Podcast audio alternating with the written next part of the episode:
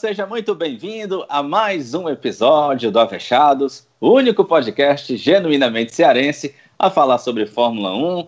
Estamos aqui, todo mundo reunido, para a gente fazer o último episódio de 2020. É, meus amigos, o ano chegou ao fim e, graças a Deus, né, graças aos bons seres do nosso universo, tivemos uma temporada da Fórmula 1, coisa que em abril por ali, a gente imaginava que não seria possível, mas conseguimos ter uma temporada da Fórmula 1 e esse episódio é justamente para a gente fazer um balanço do que foi essa temporada desse ano, uma temporada muito atípica, claro, em razão da Covid-19, né, da pandemia da Covid-19, mas também uma temporada que muitos acontecimentos foram registrados. A gente teve aí pistas que não estavam no calendário inicialmente, que entraram ao longo do ano. A gente teve vitória de piloto que ainda não tinha vencido, vitória de piloto com equipe do meio do pilotão, da parte de trás do pilotão. A gente teve piloto vencendo a corrida com três pneus. A gente teve um piloto escapando da morte por um milagre. Teve o Brasil de volta na Fórmula 1 por algumas corridas. Enfim, tudo isso a gente teve ao longo desse ano de 2020 na temporada da Fórmula 1. E é claro que esse episódio a gente vai fazer uma espécie de retrospectiva e um balanço ao mesmo tempo dessa temporada de 2020 da Fórmula 1. Como eu disse, o time hoje está completo, está todo mundo aqui para esse episódio. Começar cumprimentando aqui a Cibele Bastos. E aí, Cibele, tudo bem? Ótimo. Bom dia, boa tarde, boa noite para todo mundo. Ou boa madrugada também, né? Vai que. É, isso aí. Boa madrugada para também a turma que gosta de ficar acordada até tarde, né? Trocar o dia pela noite, quem sabe aí temos algum ouvinte, então todo mundo sendo devidamente é, cumprimentado. Danilo Queiroz está comigo nessa também. Tudo bem, Danilão? Tudo ótimo, sabe? Um abraço, legal a gente estar tá junto. Vamos conversar de Fórmula 1 num 2020 que Parecia que nem ia ter, mas acabou sendo uma temporada muito legal. Exatamente, Danilão. Flávia Gouveia está aqui com a gente também. Tudo bem, Flavinha? Tudo ótimo, Sávio. Muito bom estar aqui de novo e vamos falar sobre essa temporada maluca, inesperada, mas muito boa. É verdade, Flavinha. Então é isso, minha gente. Vamos começar aqui o nosso episódio. Ah, relembrando aqui os fatos, né? Que, que marcaram esse ano. A gente é, chegou a, em março, que era quando teríamos o início da temporada da Fórmula 1. O ciclo da Fórmula 1 chegou a estar na Austrália. Nós chegamos a ter a confirmação do primeiro treino classificatório, mas naquela sexta-feira tudo foi é, ali na para iniciar tudo foi cancelado, foi cancelado os treinos, cancelado o GP, e aí tivemos o início da pausa em razão da pandemia, quando os números da doença se espalharam pelo mundo, né? e a temporada começou a correr risco de não ser realizada. Até que em julho de 2020, exatamente no dia 3 de julho, tivemos o início da temporada da Fórmula 1, com uma série de mudanças, vários GPs cancelados, mas a Liberty soube organizar uma temporada para a Fórmula 1 de um jeito em que os casos aconteceram, mas foram minimizados.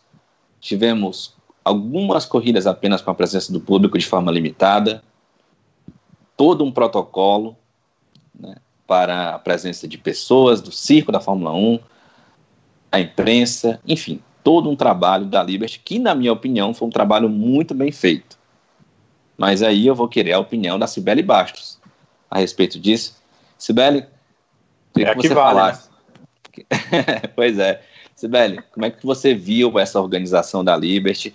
Eu acho que o, o fã da Fórmula 1, ali de abril para maio, e nós fizemos inclusive um episódio aqui, a gente, claro, tinha uma esperança por sermos fãs, admiradores da categoria, mas no fundo, no fundo, a gente tinha aquela incerteza se de fato a Liberty seria capaz de fazer uma bolha como ela fez durante esse ano. Mas eu queria a sua avaliação a respeito de como a, Liberty organizou essa temporada da Fórmula 1. Então, é, quem escutou os, os primeiros episódios do, do, dessa temporada do, do Avechados pôde perceber que a gente estava muito incerto, né? Havia esperança, mas tinha muita incerteza. Eu, pelo menos, não tinha muita fé, não, de, de que iria acontecer, porque não foi só a Fórmula 1 que, que, que foi cancelada, né? Foi Olimpíadas, só o evento esportivo mais importante que existe, várias outras mo mo é, modalidades esportivas e campeonatos sendo paralisados, e pronto como é que a Fórmula 1 vai conseguir fazer com que 22 corridas aconteçam no ano? Não vai acontecer. E a Liberty provou ser a empresa que tem a fama que tem, né? Porque eu lembro que quando começaram os boatos de que a Liberty poderia assumir o comando da Fórmula 1, a primeira coisa que se ouvia falar era de como era uma empresa competente na realização de eventos. E a Liberty, sem dúvida nenhuma, provou por A mais B, que ela é muito competente para fazer isso. Porque vocês imaginam a coisa toda, né? A gente tem aí contratos bilionários, contratos milionários, às vezes flexíveis ou não, então tem que ter muita gente boa para poder negociar né, essas, esses novos prazos, as novas formas é, de pagamento, como é que as coisas iriam acontecer. O circo da Fórmula 1 depende de muita gente, Aliás, quem trabalha com eventos sabe de que pode ser uma palestrazinha para 100 pessoas, como isso já dá trabalho. Você imagina um evento mundial que tem empresas mil envolvidas. Então, assim, é, foi, foi muita, muita competência. Eu fiquei realmente impressionada é, como a Liberty conseguiu ainda encaixar 17 corridas ainda nessa temporada praticamente um semestre que a gente teve. Por exemplo, se a gente pegar aqui o Campeonato Brasileiro, ok que não é um bom parâmetro, né? Porque as coisas aqui no Brasil são bem bagunçadas. A gente vai ter campeonato desse ano terminando ano que vem. E uma das preocupações da Liberty era exatamente manter o campeonato de 2020 no ano de 2020, né? Mas isso se deve muito também à bolha que a NBA criou, né? A NBA voltou com aquele, a, a, aquela noção de bolha, que foi muito bem feita na Fórmula 1, porque a gente começou a ter casos de Covid quando certo piloto foi para onde não devia, né, escapou lá do, do deu uma escapulidinha, ou então foi quando a Fórmula 1 foi para países que não tinham lá tanta assim, tanto rigor né, na, na, na, no trato com, com a doença, enfim, com a Covid e tudo mais.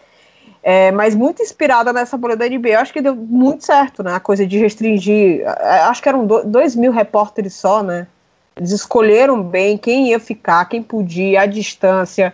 É, ela soube trabalhar muito bem as mídias, e eu achei isso sensacional, por exemplo, assistir a, a pós-corrida pós no YouTube as corridas da F2, as entrevistas, envolveu muita gente e, e soube conduzir bem um espetáculo.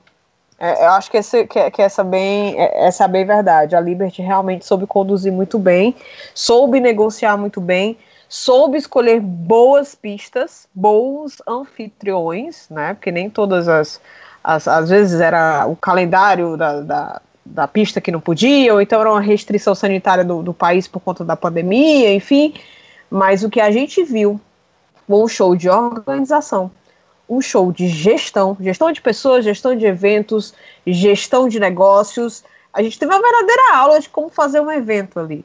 Né? Apesar de todas as críticas que houveram em outros âmbitos com relação à Liberty, é, a gente não pode falar um ai do que foi feito nessa temporada o que tinha tudo para dar errado, né, por, por conta da forma como a doença se transmite, na verdade se provou ser um verdadeiro sucesso. Então, como você falou, Sávio, é, foi um grande evento, foi uma grande organização e a Liberty se garantiu demais, como a gente fala aqui no Ceará. Além disso, a Fórmula 1 deu sorte, né?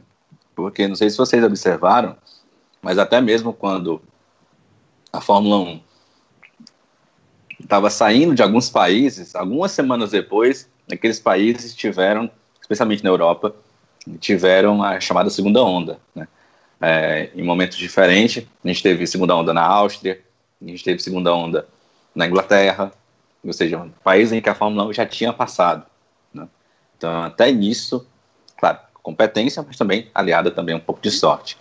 É, e outro aspecto que eu achei bem interessante que você citou, Sibeli, em relação à escolha das pistas, né, que foram pistas que não estavam no calendário, pistas que entraram posteriormente, e eles conseguiram fazer 17 corridas, e se quisessem, né, poderiam até ter a condição de fazer mais corridas. Mas, enfim, acho que a escolha de 17, dentro do possível, foi bom.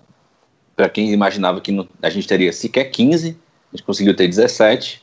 Então, acho que ficou de bom tamanho dentro das circunstâncias dessa, dessa temporada. E, pessoal, além da, dessa da questão da Covid-19, a temporada em si da Fórmula 1 ela foi marcada por vários fatos, né, como eu disse anteriormente. A gente teve alguns vencedores inéditos, uma temporada que foi dominada pelo Lewis Hamilton a nível de campeonato mundial, de fato. O Hamilton não teve muitas dificuldades para conseguir esse título mundial, porém, a gente teve algumas coisas muito interessantes. A gente teve, por exemplo, é, 13 pilotos indo ao pódio nessa temporada. A gente teve dois vencedores inéditos né, na Fórmula 1, Pierre Gasly pela, pela AlphaTauri e o Sérgio Pérez pela, pela Racing Point e algumas outras corridas muito legais ao longo da temporada. Mas o Danilo Queiroz é quem vai comentar esse assunto aqui nessa, nesse nosso balanço. Danilo, como eu disse, o Hamilton foi dominante no que se refere ao título, mas a gente teve algumas, alguns momentos na Fórmula 1 muito legais nessa temporada. Eu destaco especialmente ali, juntando todos os, os, os fatos, eu acho me marcou bastante a vitória do Gasly, pelo jeito que ela foi, o, personagem que é o Gasly na, na, na Fórmula 1. Mas, enfim, fica aí para você essa análise e os, os seus destaques dessa temporada, nessa maluca temporada de 2020. É, eu concordo com vocês em relação à temporada. E fazendo um balanço geral, se a gente pudesse definir assim numa frase que, que foi a temporada 2020, aí tirando essa questão que a Sibeli já falou muito bem, da organização, da pandemia, que fica até imaginando, Sibeli, se a Fórmula 1 não estivesse entregue ao grupo em que está e ainda estivesse nas mãos do Bernie Eccleston, como ele mesmo falou em duas entrevistas, uma que eu assisti e outra que eu li, não teríamos temporada. Porque ele disse, não, já teria parado a temporada. E não é porque ele é bonzinho, nem estava pensando na questão da pandemia. É porque ele faz temporada para ganhar dinheiro. E a Liberty, nessa temporada, perdeu dinheiro. Certamente ela recebeu uma parcela lá em Abu Dhabi, certamente alguma coisa na Europa, até porque houve algumas pistas, ah, algumas pistas que tinham todo o interesse de receber a Fórmula 1, mas não recebeu cota integral de absolutamente ninguém. Nem mesmo da Áustria, que imaginava que queria receber a cota integral. Pelo que eu soube, recebeu apenas uma pequena parcela, não recebeu a cota integral. Então, com Bernie não teria acontecido porque ele faz Fórmula 1 para ganhar dinheiro. A Liberty fez Fórmula 1 em 2020, óbvio que ela é uma empresa que quer ganhar dinheiro, mas ela fez Fórmula 1 em 2020 para manter a Fórmula 1, para manter o ano da Fórmula 1, para que houvesse campeonato da Fórmula 1. Tem os patrocinadores sim, mas as cotas de corridas hoje são um, um, um valor muito importante. Né? Uh, tem também as cotas das TVs, obviamente, mas as cotas das corridas são de um valor muito, muito importante. E a Liberty não olhou para isso. Ela quis fazer Fórmula 1 em 2020, claro, com rendimento mais baixo. Se fosse Berne, certamente a gente não teria isso. Em relação às corridas, como é que eu defino? Eu defino que foi uma temporada é, em relação à luta do título fraca, sem novidades. A gente, antes da temporada, imaginava que Hamilton seria campeão com muita facilidade. Ele foi campeão com muita facilidade. Mas em relação às corridas em si, houve corridas muito boas. Então, uma temporada, é, ruim, vamos dizer assim, em relação à luta pelo título, porque essa não, não aconteceu, ela não existiu. Eu acho que lá na quarta prova da temporada, eu já imaginava, né? Lá na, no GP da Grã-Bretanha, no primeiro, que houve dois, eu já imaginava. Ali o Hamilton já tinha ganho sua terceira corrida de quatro na temporada, então eu já imaginava. Hamilton vai ser campeão. A temporada ficou chata em relação à luta do título, mas ficou muito interessante na luta corrida a corrida, porque a gente viu muita coisa boa. É, no começo até falava para vocês que o meio do pilotão estava muito legal de se ver, as brigas eram muito interessantes no meio do pilotão, e à medida que foi passando o tempo, esse meio do pilotão, em algumas pistas, achou por bem brigar lá na frente, teve a condição de brigar lá na frente. E foi aí que aconteceu o que o Sávio falou, com o Gasly vencendo na Itália, e não foi só uma vitória lá em Monza do, do Gasly em si, mas sim do uh, o trio que esteve no pódio, que foi muito legal, o Gasly, o Sainz e o Stroll, um trio inusitado e muito interessante da gente ver um Gasly é, em alguns momentos eufórico, em outros pensativo, um cara que um ano antes poderia ter sido uh, ter sido sua carreira uh, decepada, ele podia ter perdido a carreira na Fórmula 1 e no ano seguinte acaba conquistando a sua primeira vitória na Fórmula 1. Um Sainz que sabe que se tivesse no início da prova uh, conseguido talvez passar pelo Stroll de forma mais rápida, uh, buscar as colocações de forma mais rápida, poderia ter ganho. E é aí que eu acho que o Gasly foi tão bem no início daquela relargada, na verdade, porque ele foi mais rápido uh, e conseguiu abrir a vantagem que fez com que ganhasse a prova. E o Stroll, esse sim, tinha a prova na mão. Foi uma das duas provas que ele teve na mão na temporada, mas ele teve dificuldade em relação a algumas gestões. E a gestão que ele teve dificuldade foi a da relargada. Ele acabou perdendo na relargada. Aquela prova era dele para perder, né? Como dizem os ingleses, it's his to lose, e ele acabou perdendo mesmo, porque o, o, o Stroll tinha tudo para vencer, e o Gasly, que talvez dos três ali que estavam largando na, naquela relargada do Grande Prêmio de Monza, fosse o azarão, acabou vencendo a prova. Então foi uma das provas realmente mais legais da temporada. E tivemos um Bahrein, que foi a penúltima prova da temporada, né, o Bahrein Circuito Externo, uma prova espetacular, principalmente se a gente é, lembrar que foi a prova que o Hamilton não correu, que é, nós tivemos uma Mercedes forte no início da prova e que é, a gente não imaginava que pudesse é, ser tão rápida a adaptação do George Russell e foi. Ele quase fez a pole, mas também não, não representou nada de ruim para ele, porque logo na largada tomou a primeira posição do Bottas, abriu vantagem, é, conseguiu mesmo diante de um erro da Mercedes é, ir à frente. O erro foi maior do que se imaginava, teve que trocar pneu, depois o pneu furou e ele teve que retornar aos boxes. Mesmo assim, o piloto é, britânico acabou terminando na nona colocação, marcando seus primeiros pontos na Fórmula 1, conseguindo a volta mais rápida. Foi uma prova que chamou muita atenção por isso, mas também chamou atenção porque o piloto que não tinha assento para 2021 e que a gente não entendia porque, pela excelente temporada que fez, o Sérgio Pérez acabou garantindo a vitória e acredito que essa vitória garantiu o lugar que ele vai ter ano que vem na Red Bull. Então, tivemos uma temporada, tem vários outros pontos na temporada que a gente poderia tocar, mas aí eu tinha que fazer um podcast solo, né? Porque são, muito, são muitas coisas que a gente é, poderia tocar na temporada. Porque é importante dizer que, é, mesmo nessa temporada que a gente viu, tivemos um Hamilton fazendo provas espetaculares. Talvez ele nem precisasse, né? Porque ele ganhou com muita uh, facilidade em relação ao número de pontos.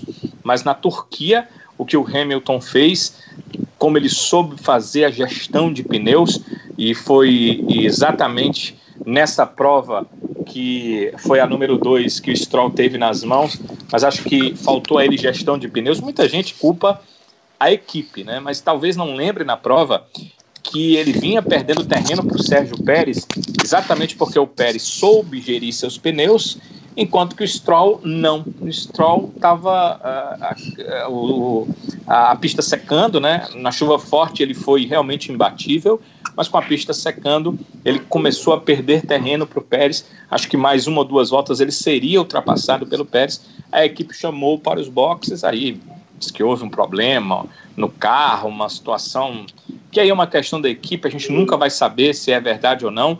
O fato é que o Hamilton ficou ali pelo meio, esperou o momento e no momento com uma melhor gestão de pneus dele e com o carro obviamente que tem, acabou passando seus adversários, vencendo aquela prova, mostrando uma prova muito madura do piloto britânico que conseguiu chegar ao seu sétimo título na Fórmula 1. Então, é, foi é, uma temporada legal, porque a gente viu a história acontecer com o Hamilton, que parece que está no ápice da sua carreira, conquistando mais um título.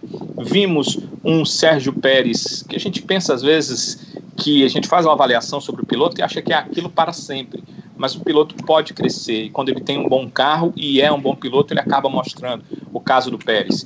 O Gasly renascendo, apesar de fazer uma temporada com uma equipe apenas de média para pequena, conseguindo uma vitória na Fórmula 1. Isso chamou bastante a atenção de todos. E eu não queria deixar de tocar no ponto de que nós tivemos o Leclerc fazendo uma temporada muito, muito boa. O carro da Ferrari não deixava ele ir mais à frente, mas sempre que ele teve alguma oportunidade, como na primeira prova do ano na Áustria, e terminou na segunda colocação, acabou conseguindo pontos importantes, a maioria dos pontos da Ferrari nessa temporada. Então, tem muita coisa boa que a gente pôde ver em 2020. Isso faz esfregarmos as mãos ansiosamente, esperando por um 2021 melhor. O que a gente queria mais, sábio, é que tivéssemos luta pelo título também. Será que é pedir demais? Acho que não, viu, Danilo? Acho que não. Mas isso vai ficar para 2021, né? Agora, infelizmente, é pelo menos a gente torcer para que em 2021 a coisa é, seja um pouco mais emocionante no que se refere ao campeonato. Mas Flávia Gouveia, o Danilo falou que o, o Hamilton foi dominante nesse campeonato e o Hamilton, sem dúvidas nenhuma, foi um dos personagens dessa temporada, dentro e fora das pistas.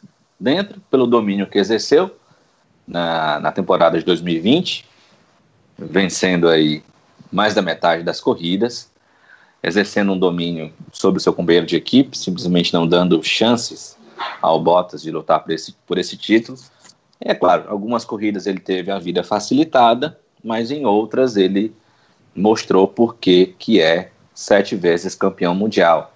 A gente pode citar aqui a vitória dele no GP da Inglaterra, onde a última volta ele fez com três pneus, porque um havia furado. A corrida que ele fez na Turquia, em um momento da corrida ele chegou a estar em sétimo lugar e, e depois ele acabou vencendo.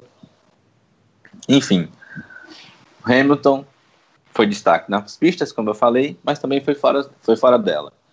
Hamilton esteve presente na, no movimento é, de combate ao racismo na Inglaterra, chegou a participar de algumas passeatas, é, participou, encabeçou o movimento da Fórmula 1 de abraçar o, o combate ao racismo, é, com as manifestações dele sempre antes das corridas, é, teve apoio de todos os pilotos, alguns chegaram a fazer o gesto, né, é, de ajoelhar ali na frente do grid, outros se manifestaram apenas com o uso da camisa, fazendo aquele aquele gestual ali antes da, do início das corridas, se envolveu em polêmica também, é, com aquela camisa se manifestando sobre um crime que havia acontecido nos Estados Unidos, pedindo por justiça, ali no pódio, muita gente apoiou, mas muita gente também foi contra, achando que o Hamilton havia passado os limites, enfim, teve polêmica em torno disso. Mas, Flavinha, fala pra gente, comenta pra gente, analisa pra gente essa temporada do Lewis, esse título do Lewis e esse personagem do Lewis Hamilton fora das pistas? É, às vezes eu acho para mim até difícil um pouco falar do Hamilton, porque eu acho o Hamilton é um, é um dos grandes pilotos da história da Fórmula 1. É, eu não acompanhei, por exemplo, o Schumacher. É, acho que todo mundo sabe isso, eu sou bem novinha, então não acompanhei muitos pilotos que são considerados Chamou gigantes na véi. história, mas eu tô acompanhando o Hamilton. Oi, Spelly. Chamou a gente de véi. Chamou a gente de chamei véi. Vocês de, chamei vocês de velho, me chamei de bebê. É, é, mas o, o Hamilton é gigante para a Fórmula 1. Essa temporada dele, assim, para mim foi marcante. Eu acho que algumas pessoas podem até achar estranho, porque a gente não falava tanto dele, acho que nos nossos episódios semanais pós-corrida, porque às vezes ficava repetitivo. É que que a gente vai falar do Hamilton hoje? O cara simplesmente ganha tudo. Ele ele enfim, ele passeia lá, porque não tem quem quem faça frente ao Hamilton. A gente sempre falava do Bottas, porque o Bottas era o único que tinha um carro para fazer frente ao Hamilton e ele não fazia nem cosquinha, né? É, então, assim, foi uma temporada fantástica. 11 é, vitórias e foram 17 corridas, mas ele não participou de uma, então 11 vitórias em 16 corridas que ele disputou. É, absoluto. E ele ainda bateu o recorde do Schumacher de. Assim, eu, como eu falei, eu não acompanhei o Schumacher, mas eu obviamente sabia os números dele. E ficava, era aquela coisa tão distante. Era tipo assim, um negócio. Meu Deus, 91 vitórias. É, será, será, que alguém bate? Será que a gente vai ver alguém bater por agora? E, e ele bateu com muita autoridade. É, chegou a 95 vitórias esse ano. Então, assim, fora as poles e, e tudo mais que o, que o Hamilton conquistou, é, o cara é heptacampeão agora. Então, assim, o Hamilton, eles, ele, na verdade, ele não precisa mais provar tanto, mas ele sempre vai provando. E, ah, mas ele tem o melhor carro, ah, mas não sei o quê. Mas ver as corridas, por exemplo, que vocês citaram, o, o Danilo falou é, anteriormente, falou sobre o GP da Turquia, que ele teve. Foi absurdo, ele teve problemas com o pneu, depois ele saiu escalando pelotão até conseguir a vitória. Teve o GP da Inglaterra, foi na Inglaterra, né, que ele, ele terminou com três pneus. É, então, assim, ter aquele final de corrida foi emocionante, a gente achando que o Max poderia conseguir chegar e ele simplesmente termina e vence a corrida com, com um pneu estourado, só com três pneus. É, eu acho que o Hamilton ele se prova cada vez mais e nem tem mais necessidade dele se provar porque ele, a gente já sabe da grandeza dele, mesmo assim ele consegue feitos marcantes.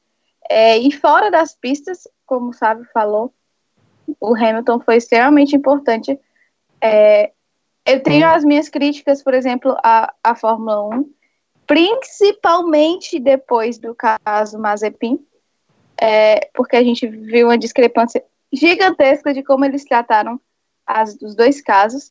Então, a, as minhas críticas à Fórmula 1 é, é esse dois pesos, duas medidas. Porém, é, enfim, né, Sibeli?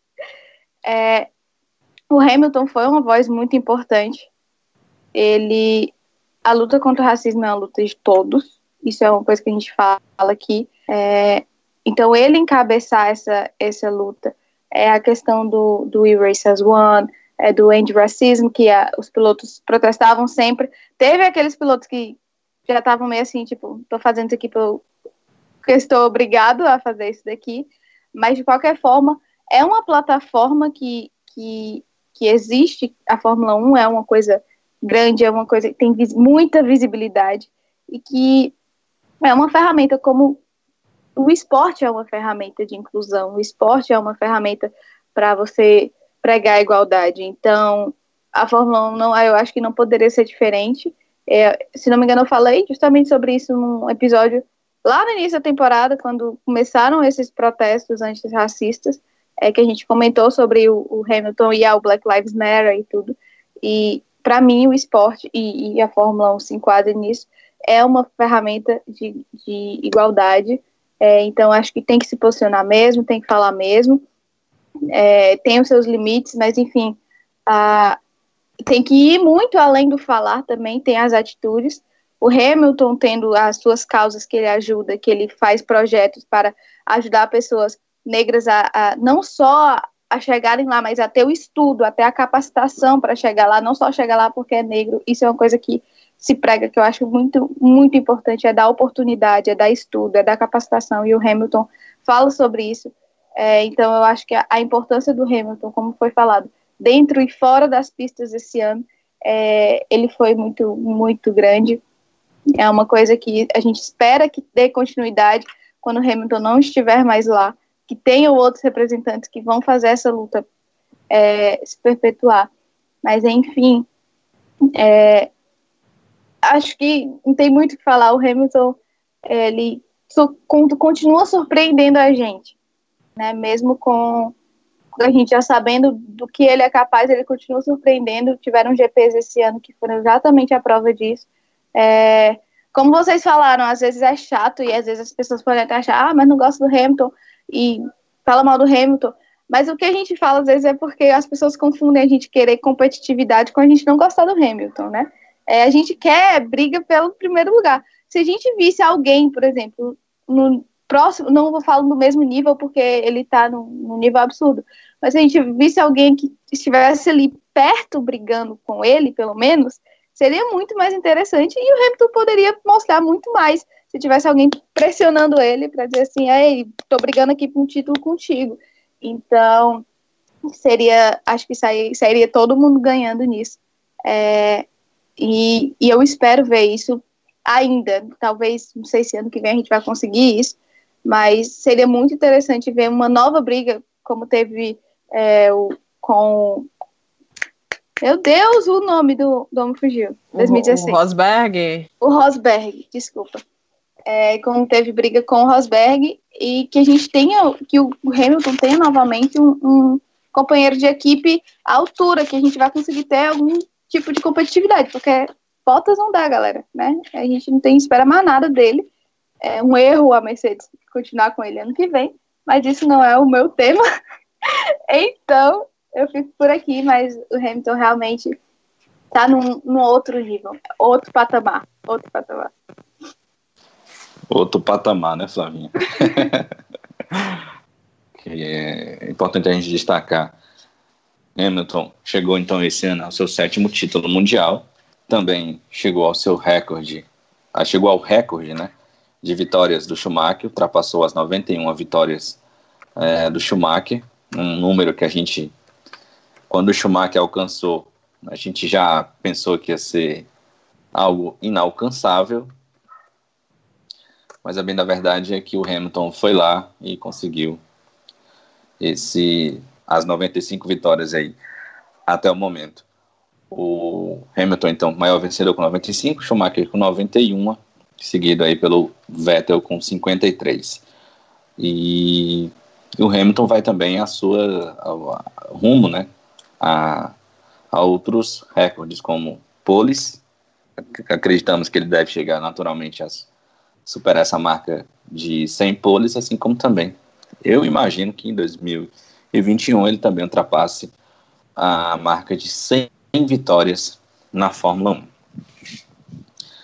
Pessoal, se a gente não teve briga na frente, né, uh, pelo título, a gente teve aí uma Mercedes dominante na primeira posição dos construtores, a gente teve uma Red Bull isolado ali na, na segunda colocação, muito pelo Max Verstappen, né, pelas vitórias que ele conseguiu, é, do que pelo álbum, que nessa temporada foi o companheiro de equipe do, do Max, mas não conseguiu nem de longe resultados é, próximos ou até mesmo é, semelhantes ao do Max.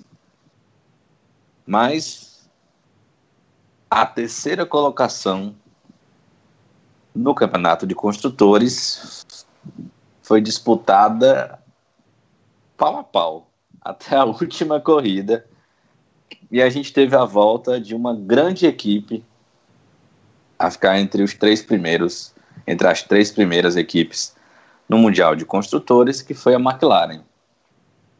A McLaren, que a gente imaginava que poderia ser uma das forças da temporada, né? mas eu, sinceramente, não acreditava que a McLaren ia terminar o Mundial de piloto de construtores na terceira posição.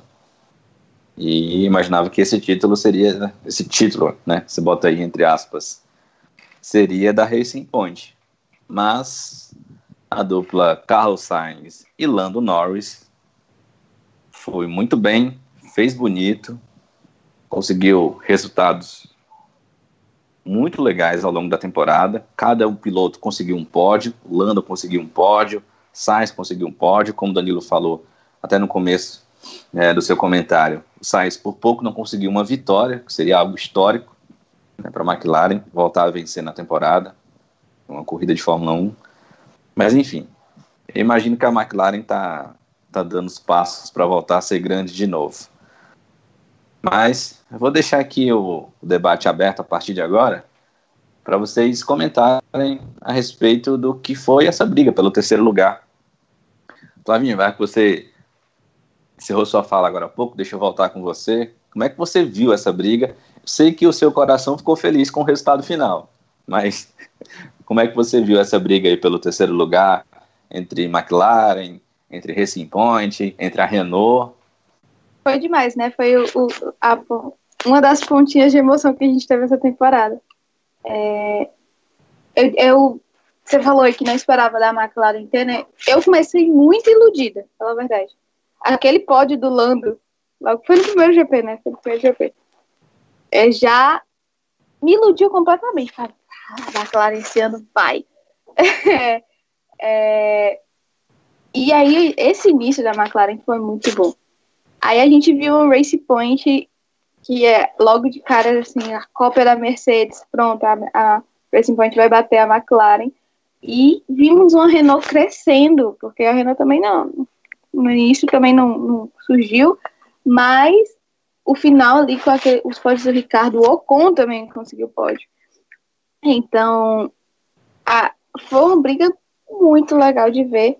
É, e, e, terminou assim, próximo, porque vou pegar aqui até que a pontuação para falar, a McLaren terminou com 202 pontos, a Racing Point com 195 e a Renault com 181. Então foi muito próximo. Foram alguns erros, talvez, assim, por exemplo, alguns abandonos da Racing Point que custaram esse terceiro lugar. É, alguns erros de estratégia custaram esse terceiro lugar. É, a Renault também teve, teve seus problemas. Como você disse, eu fiquei muito feliz, meu coraçãozinho Fico muito feliz com a, o terceiro lugar da McLaren, é, porque foi um, um, um, ano muito bom, assim, principalmente no início, aí deu aquela queda, assim, ficou aquela coisa meio, um me iludi pra nada, é, mas no final conseguiu aquela arrancada, o Sainz quase conseguiu a vitória naquela corrida emocionante que o Gasly venceu, é, que eu acho que uma vitória da McLaren ali com certeza coroaria essa temporada ainda mais para eles. É, mas, assim, foi muito interessante ver essa briga, porque já que a gente não tem uma briga no primeiro lugar, e nem no segundo, considerando que a Red Bull também está isolada, é, a gente tem essa, esses três aí, que acredito eu que com as regras, as novas regras de orçamento e teto e tudo, podem entrar na briga ainda mais, quem sabe brigar mais por vitórias, mais por pódios, é, já que esse ano foi tão inesperado para a gente, eu, eu, quero que essa surpresa vire mais rotina na Fórmula 1, né? É, assim, a, a, principalmente o fim da, da Renault me surpreendeu bastante com os pódios. Até estava lembrando, eu vi um meme hoje sobre isso, o, era o Sírio, e dizendo assim, esperando, é, vou esperar quietinho aqui para ver se ninguém lembra da tatuagem. Porque eu acho que a gente falava tanto dessa tatuagem do Círio, mas ninguém esperava exatamente que, que íamos conseguir. E não só o Ricardo conseguiu o pódio, como no final ainda o Ocon conseguiu também. É, então foi uma baita temporada para eles. É, a Renault tem lá seus defeitos, a gente falava bastante dos defeitos da Renault aqui, principalmente no início e antes da temporada começar, mas eles conseguiram é, passar por isso e fazer uma temporada muito boa. É, ficaram à frente da Ferrari, né? Mas isso não foi muito difícil esse ano. Mas, assim, no, falando do Mundial de Construtores em si, sei que esse tema vai estar mais para frente. Mas a Ferrari amargou um sexto lugar. Ela nem conseguiu brigar com esses três pelo terceiro lugar, né? É, então, foi, assim, triste, vergonhoso. é, mas pelo menos tivemos esses três representantes bons aí. Danilão, algum comentário com a sua. Algum... Primeiro, Gustavo, é bom dizer o seguinte: que a McLaren só foi terceira colocada no campeonato porque a Racing Point perdeu 15 pontos. E aí eu queria entrar na, na, na, no fato de por que a Racing Point perdeu 15 pontos. Porque ela estava com um carro cópia da Mercedes do ano anterior. Eu, eu queria entender um pouco o, com, o que pode e o que não pode, e o que, que a Fórmula 1 vai fazer, né, enquanto FOM, e a Liberty que hoje é, tem os direitos da, da categoria, o que, é que ela vai fazer em relação a isso?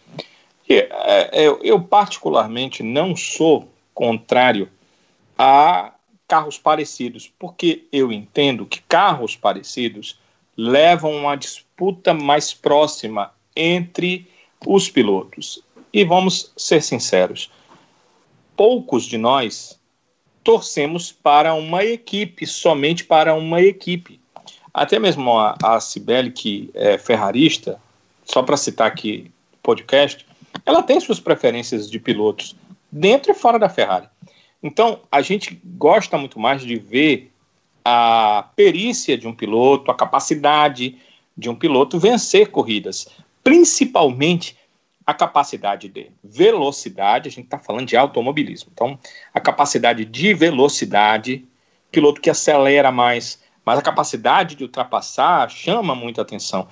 E, e isso a gente só pode ver se o carro melhor estiver atrás ou se houver uma igualdade maior de carros e aí o piloto com a melhor capacidade vai se sobressair. É algo inerente à, na história da Fórmula 1. Todos os grandes pilotos da Fórmula 1 têm essa capacidade. O Hamilton mesmo mostra isso, ele tem o melhor carro, por isso ultrapassa pouco, porque larga muito na frente. Mas quando ele cai de posição, ele tem essa capacidade de fazer as suas ultrapassagens. A gente gostaria de ver mais isso. Então, com os carros parecidos, seria melhor. Só que não pode, é a Mercedes que é proprietária do melhor projeto, e aí nada de errado, né? ela tem que ganhar mesmo. Quem faz melhor, quem trabalha melhor, quem contrata melhores pilotos, quem contrata melhores engenheiros, ou seja, quem tem as ferramentas, tanto humanas quanto físicas, melhor, melhores, vai vencer. Normal, nada contra isso, muito pelo contrário, tem que ser assim mesmo. Porém, eu não posso simplesmente eleger uma outra equipe a quem eu vou passar parte do meu padrão, ou o meu padrão do ano passado, que certamente vai fazê-la brigar com as outras, mas vai me deixar em paz. Isso ou é, é, algo efetivamente confirmado pela Fórmula 1 no papel, ou seja, legal, ou não é.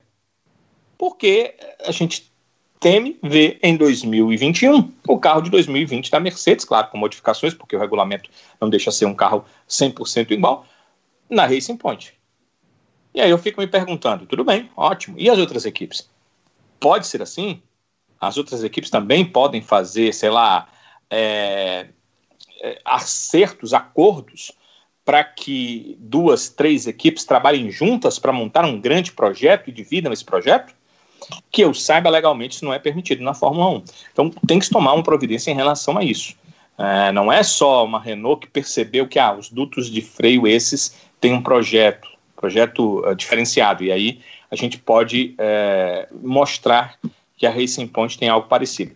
Eu não tenho capacidade, sempre gostei de dizer aqui, a gente tem que ter humildade para não achar que entende de tudo e não ter a capacidade de olhar para um carro e dizer, ah, esse carro aí rosa é igualzinho aquele carro preto, ou então ao carro metálico do ano passado, né, da Mercedes. Eu não tenho essa capacidade, mas eu tenho que acreditar nos outros que têm essa capacidade, que são pessoas mais dadas à questão técnica e que dizem que é assim. Então, se é assim e se não pode ser assim, poxa, precisa ser punido, a coisa precisa mudar.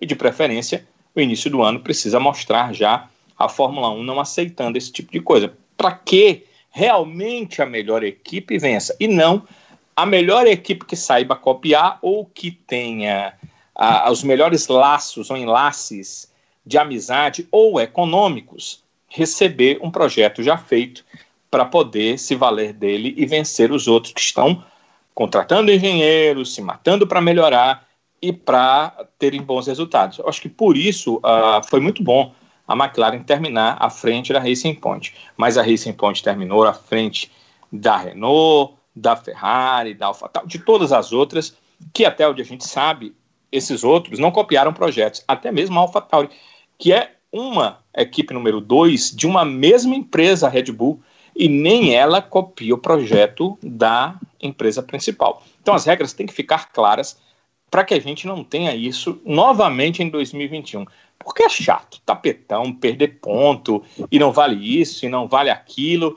O mais legal é cada um fazendo o projeto, fazendo direitinho. Ou então, pode copiar. Então, vamos lá, tem as empresas parceiras, e aí tem pelo menos uma igualdade de condições de as empresas é, terem algumas peças parecidas e aí tornar aquilo que eu falei no começo, né, o carro parecido e a capacidade do piloto fazer toda a diferença. Acho que isso precisa ficar bem claro. Eu acho, sabe, sabe que isso fica nebuloso e afasta potencialmente pessoas que possam vir a amar a Fórmula 1 e afasta também porque as disputas não ocorrem.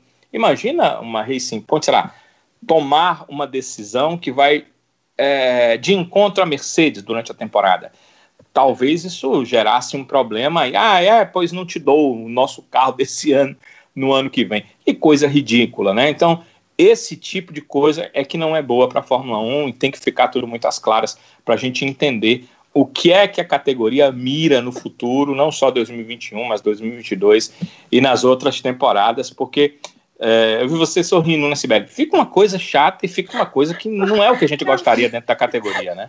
Eu fiquei lembrando me narengando quando era pequeno. Nada a ver, mas é, é, realmente é muito chato. Não, você não tem as regras do jogo definidas logo no início do campeonato, fica essa bagunça e abre uma ruma de precedente, né? É chato. Com certeza. Pois é. Sibeli, que ano foi esse da Ferrari, hein? Um ano pra esquecer, rapaz. Pra esquecer. Mas sabe que. que é quando a gente se pega para pensar né, um pouquinho no que está acontecendo, o que foi que houve, é, a gente pode dizer assim, de uns 25 anos para cá, é, a Ferrari só teve um ápice com a chegada do Schumacher. Né? Inclusive, a gente está gravando hoje, dia 29, hoje faz sete anos do acidente do Schumacher, né? Dia triste para quem é fã, já que a gente não tem notícia é. de, de absolutamente nada. Mas se você olhar o retrospecto da Ferrari, o ápice da Ferrari foi quando chegou não só um piloto fora da curva, mas um piloto com uma visão que o Schumacher teve, né? Porque o Schumacher ele conseguiu, é, quando as pessoas são muito boas, elas se cercam de pessoas muito boas, né? Então ela, ele conseguiu montar ali uma equipe que propiciou o sucesso que ele teve. A gente vê um, um, pouco disso na, vamos dizer, na simbiose que tem o Toto e o, e o Lewis Hamilton, né? Tanto é que eu acho que teve uma época que o Lewis falou que a permanência dele, meio que na Mercedes, dependia da permanência do próprio Toto, né? Quando ele estava sendo sondado para assumir o comando. É, mas se você olhar nos últimos anos, né, nos últimos 20, 25 anos da Ferrari, o ápice mesmo de eficiência, digamos assim, foi na era Schumacher, né? É, esse ano foi muito desastroso e, e, e, foram uma sucessão de coisas acontecendo, né? A, a coisa do motor, a morte do Marchione, que eu acho que foi um, um, um, marco bem negativo, porque a Ferrari perde o seu líder, né? É, se a gente já, já tinha reclamado do, dos antecessores, né, do, aliás, dos sucessores do, do Jean Todt, que é, no caso o antecessor do Binotto, nossa, agora é, a gente já ama, porque o Binotto é, essencialmente é um cara que não está fazendo o melhor trabalho dele, porque ele não tem habilidade suficiente para gerir, para liderar a equipe né, da forma como ele foi escolhido. Então, acho que a, a Ferrari perdeu o prumo ao perder seu líder, né? Aí veio a bagunça da coisa do, do, mecanismo ilegal do motor e etc. O desempenho nada bem do, do, do, do Vettel, a, a, queda de rendimento dele depois da, da coisa toda lá na Alemanha em 2018. Então, assim, foi uma sucessão de coisas. E a, a única pitada que a gente teve de, digo assim, um pouco de alegria, né? Foram as corridas é, até boas, né, do, do Leclerc. Olha, aqui eu elogiando o Leleque e o Sonso, velho. Mas tenho que dar uma palmatória, que eu já dizia amanhã, dar uma palmatória, porque o menino, ele soube se colocar em boas situações de disputa na corrida, né?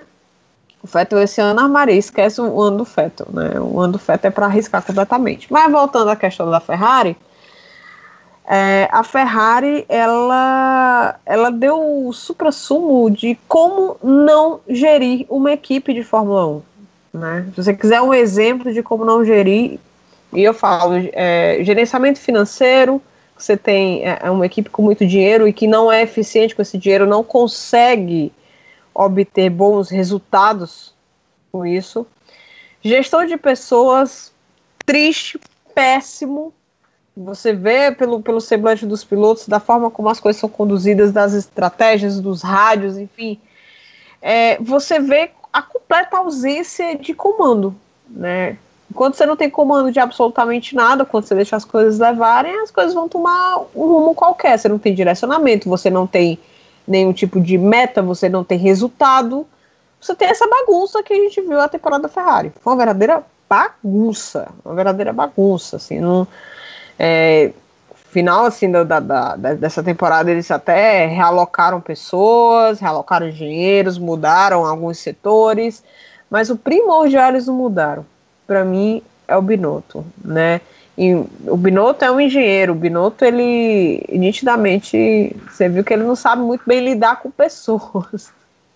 O negócio dele é máquina, então que ele fique alocado exatamente onde as habilidades dele se sobressaem, porque de gestão não dá, não dá. E a Ferrari precisa desesperadamente de alguém que consiga reunir todas aquelas pessoas, que consiga de fato formar um time, que consiga organizar aquilo tudo ali, que dê uma noção de. que faça um planejamento estratégico, me faz uma bem básica. Planejamento estratégico. Quais os resultados que você quer obter com esses dois pilotos, em quanto tempo, qual o objetivo, Pronto, alguém que faça isso. Né? Óbvio que deve ter, mas os controles, os controles nitidamente não estão bons. Enfim, é, eu espero que ano que vem, na verdade, eu devia esperar PN, né? Porque quem espera, né, só, hum, só se decepciona. Mas eu espero que ano que vem. Sempre alcança, Ferrari... rapaz. A outra, Foi é muito... não que eu. Foi isso não que o Renato Russo disse? Mas eu não sei não. Eu sei que até agora a gente só alcançou foi estresse, desgraça. Como diz um amigo meu, Maria, quem espera, né? Quem espera aí só leva é fumo. pois é. Mas eu espero que ano que vem, pelo menos, as coisas comecem a a se ajeitarem, né? Porque é, é, um processo. Quando você fala de gestão, gestão não é uma coisa de uma hora para outra, né? Você faz uma coisa hoje, às vezes aquilo ali vai ter um efeito um ano depois, enfim, dependendo do, do que você for aplicar. Mas eu espero que ano que vem eles consigam é, ter um pouco mais de, de, de eficiência. É, é surreal. Essa temporada sério, surreal. Assim, não, não, tem outra, não tem outra palavra. Surreal, decepcionante, fracasso retumbante. Assim, foi um. para ser esquecido completamente. Se eu tenho esperança de coisas do tipo disputa de campeonato, tenho não.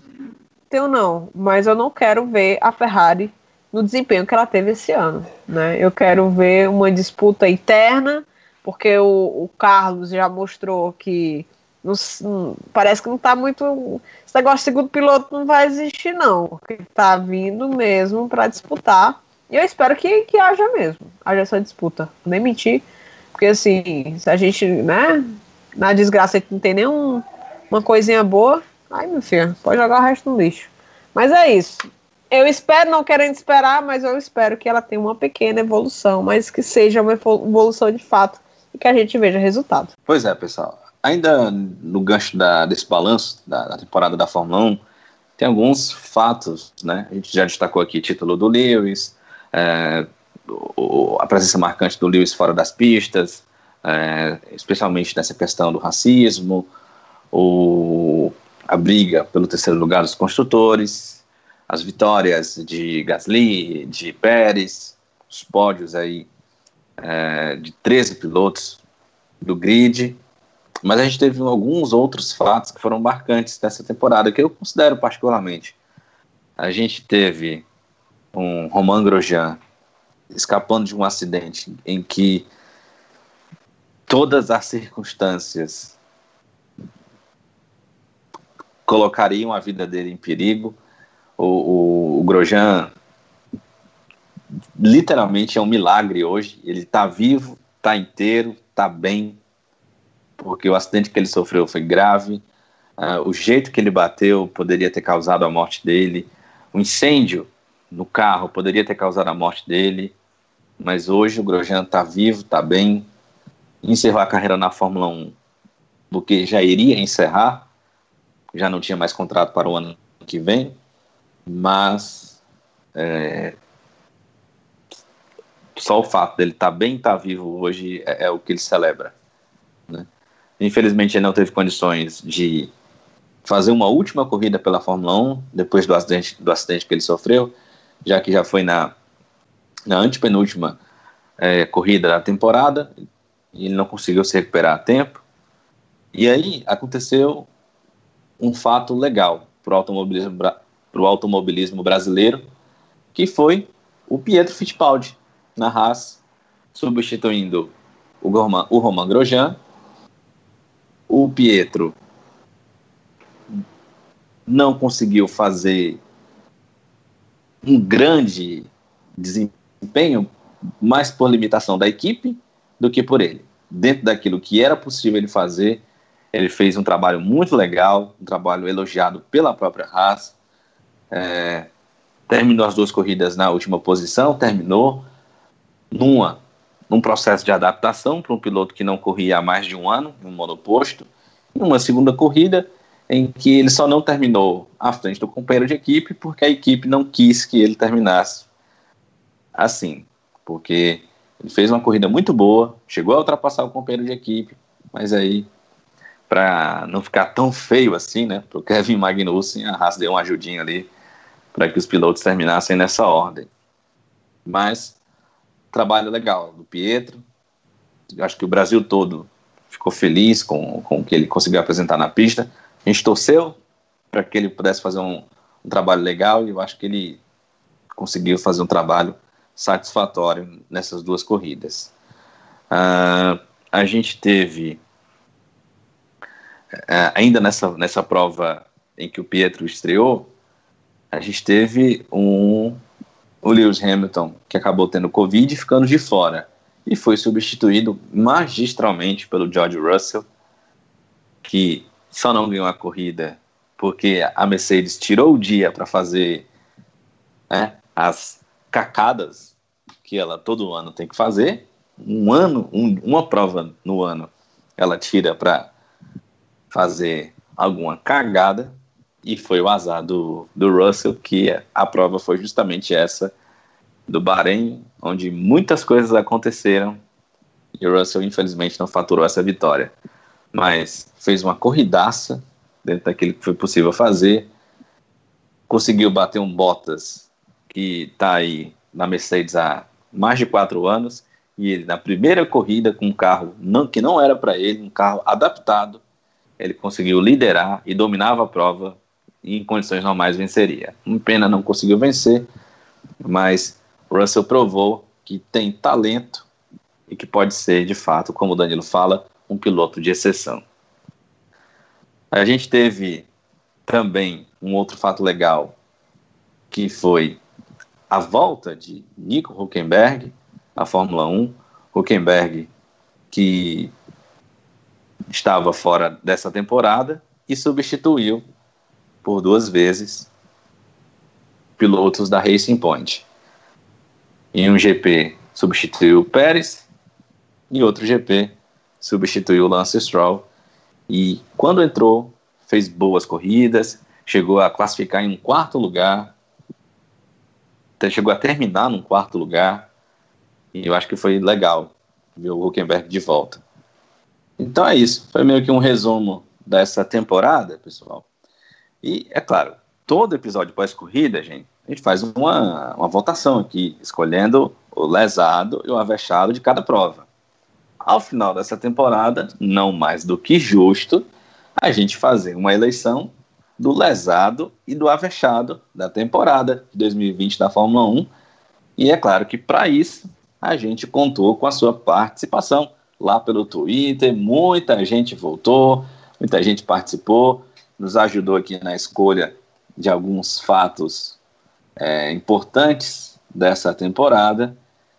E é claro que a gente, a partir de agora, traz esses registros da participação aqui dos nossos ouvintes.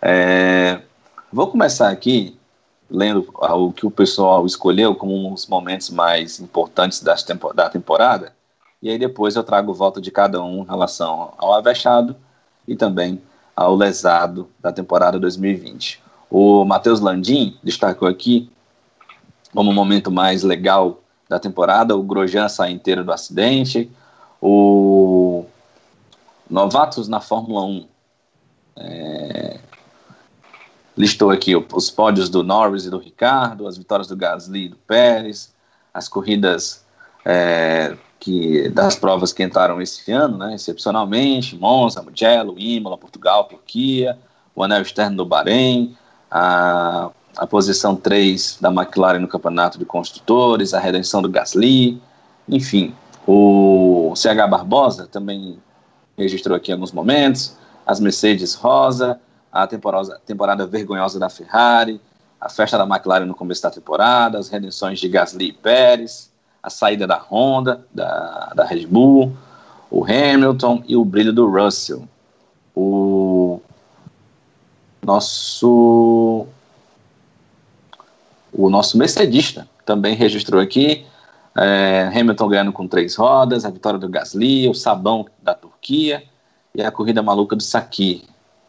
O Adalto Júnior também registrou aqui as vitórias de Gasly e Pérez, os erros da Mercedes com o, o Russell, o Daniel Rodrigues também falou aqui das pistas novas nesse calendário de 2020.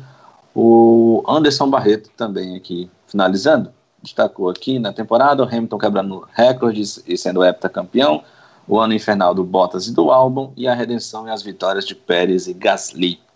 Então foram esses alguns destaques dos nossos ouvintes lá pelo Twitter. E agora a gente então vai para a nossa eleição, começando, claro, pelo lesado. Sobe a vinheta.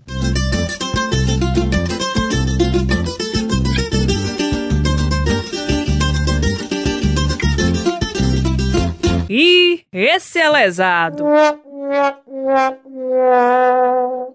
Lesado, então, do Matheus Landim foi o Mazepin, por conseguir ser odiado por todo mundo antes mesmo da temporada de 2021 começar. Legal, Matheus. O Latifi foi o lesado do Carlos Alberto. O lesado do novato na F1 foi o Albon, pelo conjunto da obra, com menção honrosa, é claro, ao Bostas. Tá ouvindo aí, né, Sibeli? O, o lesado do CH Barbosa foi o Bottas. O lesado do Mercedista foi o Albon. Já o lesado do Anderson Barreto foi o Bottas. E o lesado do Daniel Rodrigues foi a Ferrari, pelo carro horrível que fez esse ano. E se for para escolher um piloto, ele votou aqui também no álbum. Então temos aqui é, Bottas 1, é, um, dois, três, três votos. Um voto para o Latifi E um, dois, três, quatro votos para o álbum. Sibeli Bastos, seu voto de lesado não... da temporada de 2020. Rapaz, quer dizer que a galera voltou aí no álbum, velho.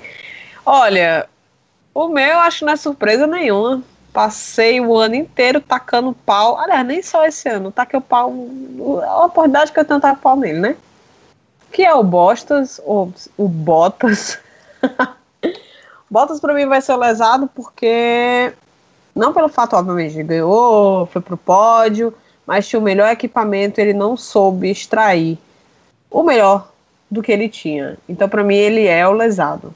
Não foi eficiente Inclusive, rolou até provocação pra gente, né? Mandou um recadinho. Isso aqui. Foi, vá você. Vá você. Que você. Rapaz, ele é tão lesado de um jeito que fizeram as retrospectivas entre os pilotos, nem mencionaram o nome dele, porque ele é completamente esquecível. Ninguém lembra. Ele tá ali ocupando espaço. Ocupando espaço. Rapaz, o espaço que deveria ser de quem? Isso mesmo, George Russell. Já dizer, o Russell, cara, eu acho que, olha, deu nervoso, viu? Daquele Russell ali. Eu fiquei imaginando, meu irmão, uma hora dessa, a Mercedes deve estar. Tá, vamos mandar uma olhadinha no contratinho dele aqui, peraí, com a multa. Tem multa? Opa, isso aqui. Mas ano Era que vem eu acho. Fingir que nunca existiu. Cara, ninguém nem ia reparar, ele ia embora. Ninguém ia sentir, sentir falta. Olha. Ninguém, cara, ninguém. Mas olha, para nossa alegria, acho que ano que vem é a derradeira. É Se a não derradeira. for, a gente vai lá fazer a Cobo a paz. A, com certeza, porque bicho não é possível. Não é possível, gente quer fazer ver competitividade. Pra da Mercedes. A gente quer ver, tipo, o Max Verstappen falando, ah, gostei da contratação do Pérez. Por quê? Porque eu quero ver o que, que ele é capaz de fazer. Eu quero ver isso na Mercedes.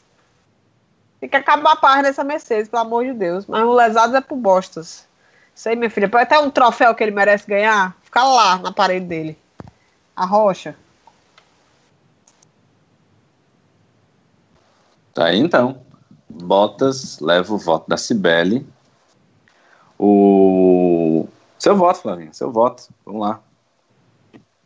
Concordo, em gênero, gênero número e grau. Também voto no votos. É, porque, enfim, gente, ah, insignificante. Ele não foi, foi o que eu falei mais cedo. Fala nem cosquinha no Hamilton. Ele, além de não conseguir fazer o melhor, ele ainda às vezes erra coisas básicas, então eu vou de botas. Fora que, gente, se não fosse os abandonos do Verstappen durante a temporada, ele não teria sido nem vice-campeão. Exatamente, o Verstappen ainda poderia tomar segundo, segundo lugar. Ficou meio assim, ficou no quase, né? Na última é, corrida. Ainda tinha risco, assim, ideia, ainda tinha risco. Exato. Quer dizer, pelo amor de Deus. Vergonhoso. Só lamentos. Danilo, seu voto. Bem, sabe, é, assim, eu não posso votar no Bottas como lesado. Bottas ganhou duas provas na temporada, fez vários pódios. Eu entendo o pensamento vale. das minhas amigas. Hã? Vale, por vale, porque que não pode? Porque que não pode? Pode. Porque minha consciência não me deixa. Pode, sim, inclusive deve. Ah. Não, não, eu não posso porque, assim, o lesado, na minha, na minha opinião, tem que ser aquele que foi pior dos 20, acho que três, né, pilotos que acabaram atuando nessa temporada de Fórmula 1, porque assim eu não estou vendo uma corrida. Eu votei no Bottas como lesado em algumas corridas, porque naquela corrida ele foi lesado. Mas se eu olhar para o campeonato inteiro, é, eu não posso trair minha consciência de que, no meu ponto de vista, ele não foi o pior piloto da, da temporada. E para mim, o pior piloto da temporada foi o Latifi. É, parece se voltar no Hamilton como é, melhor, Latifi como pior, parece ser mais do mesmo. Mas eu estou analisando uma temporada de Fórmula 1. E aí eu preciso ver o seguinte: ele está contra um piloto que já demonstrou que tem potencial para ser um piloto fora de série. Então é muito difícil para ele. Só que ele não conseguiu bater esse piloto em nenhum momento na temporada em relação à posição de largada ou em condições normais na pista. Ele até terminou à frente em situações extra, em situações em que houve problemas com Russell, em situações em que a prova o levou com as mudanças da, da própria prova a ficar à frente, né?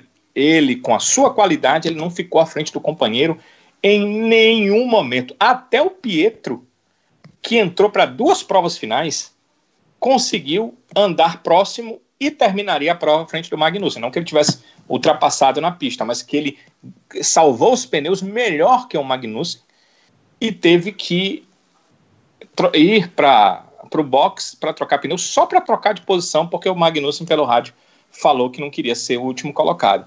Então, até o Pietro, que correu duas provas ali no final, com uma raça terrível, conseguiu uh, se aproximar mais do seu companheiro do que o Latifi. E para mim, o Latifi, acho que para vocês, claro que não, mas para mim foi uma decepção maior, porque eu o vi na base, ele nunca foi nenhuma coisa assim estrondosa, mas no seu último ano na Fórmula 2 ele foi campeão da Fórmula 2, ele foi um piloto rápido, no primeiro momento em que ele teve uma equipe boa nas mãos, ele conseguiu bons resultados, ele foi o piloto com maior número de vitórias do ano em que conquistou o título, então ele mostrou um piloto que não é um piloto ruim, não é um piloto ruim, mas foi um piloto na Fórmula 1 que não conseguiu fazer absolutamente nada. Óbvio que tinha um dos piores carros da temporada nas mãos, mas o seu companheiro tem, né, teoricamente, o mesmo carro. Óbvio que por mais tempo na equipe já conhecia um pouco mais, mas nem uma vezinha, nem uma volta rápida.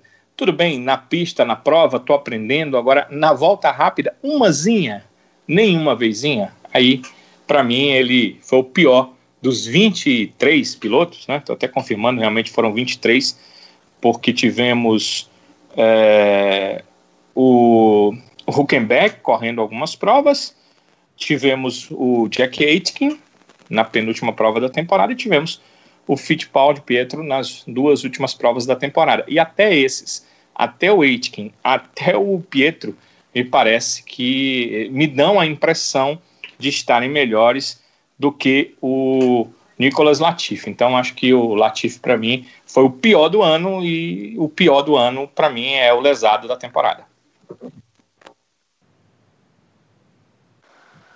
Pois é, Danilo. Eu sabe que foi uma decisão difícil, tanto para o lesado quanto para o avexado. Eu vou explicar por quê.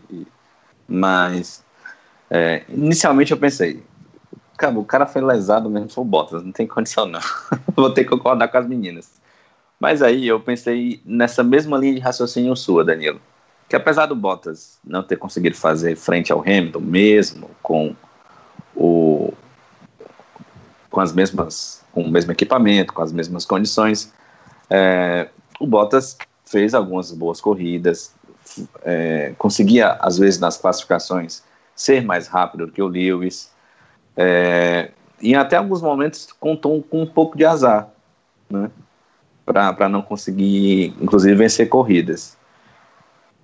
Então eu pensei, não, não, eu acho que não é exatamente o lesado que a gente pode apontar para o Bottas. Aí minha segundo, meu segundo nome foi Albon.